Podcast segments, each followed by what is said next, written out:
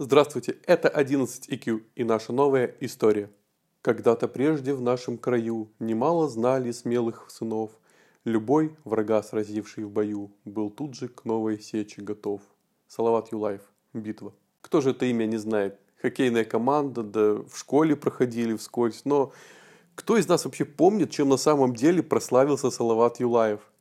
Ну давайте начнем мы с утверждения, что, как показывает история, личная обида – лучший двигатель всех известных персонажей. Ничто так не развивает харизму, как стимул преодолеть несправедливость в отношении себя или своей семьи. В этом числе и Наполеон, и Ленин, и Иван Грозный, перечислять долго можно. Юлаев тоже не исключение.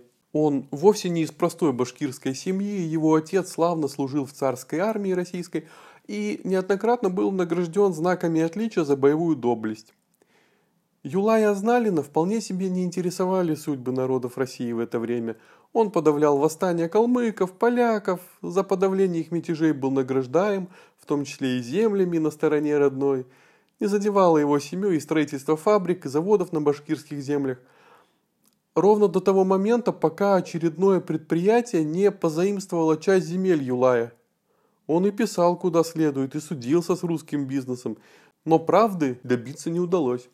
Вот тут и вскипела кровь Юлая, но он уже не молод, вся надежда на сына Салавата, который видел эту несправедливость и прочувствовал на себе всю обиду. А сын-то красивый удался, умный, сильный, взгляд ворона, профиль смелый.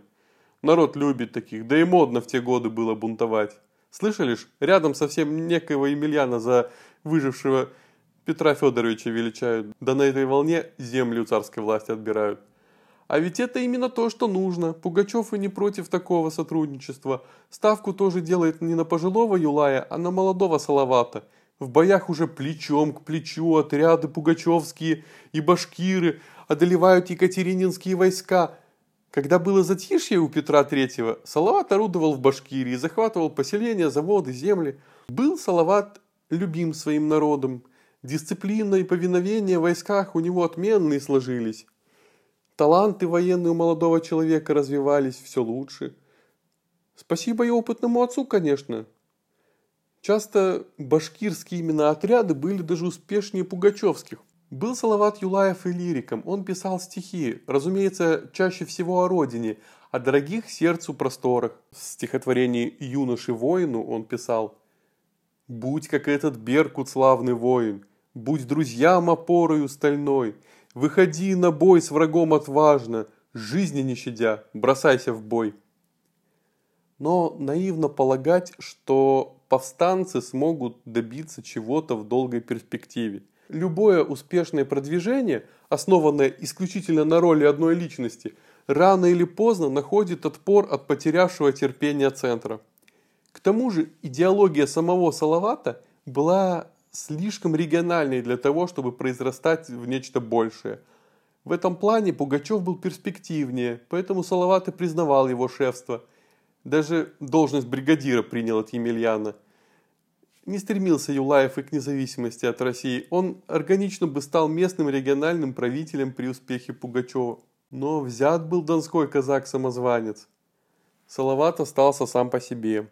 Тут и ультиматум пришел – Башкиров увещевали угрозами сдать Юлаева, а самому ему обещали милость в случае добровольной сдачи. Салават не понимал, что звезда его закатилась. Очень уж верил в свои силы, в свой народ, в поддержку. Но постепенно люди от него отворачивались. Слишком уж одиозным он становился, и люди это понимали, разумеется. Все меньше было сторонников, все более редело войско. Страшно было людям за свою жизнь, семьи, имущество в конце концов. Все знали, что семью самого предводителя схватили власти и держат в заложниках. Не хотели идти в банк за горячим салаватом. Даже отец его сдался и принес повинную. Теперь не составляло никакого труда схватить бунтаря. Как известно, Пугачева четвертовали. Такая же судьба могла ждать и башкирских повстанцев. Но приговор оказался очень гуманным по тем временам – Салават получил пожизненное заключение и провел остаток лет своих в тюрьме на территории современной Эстонии. Умер в 46 лет. Что интересно, длилось восстание Салавата Юлаева всего один год. Но этого стало достаточно, чтобы прочно слиться с культурой башкирского народа, не только через исторические воспоминания и стихотворения, но и через фольклор, фактически как Стенька Разин, ну, разве что более любимый. Много пташек поет среди ветвей, по ночам умолкая без сил. Днем и ночью поет соловей, он весну больше всех полюбил.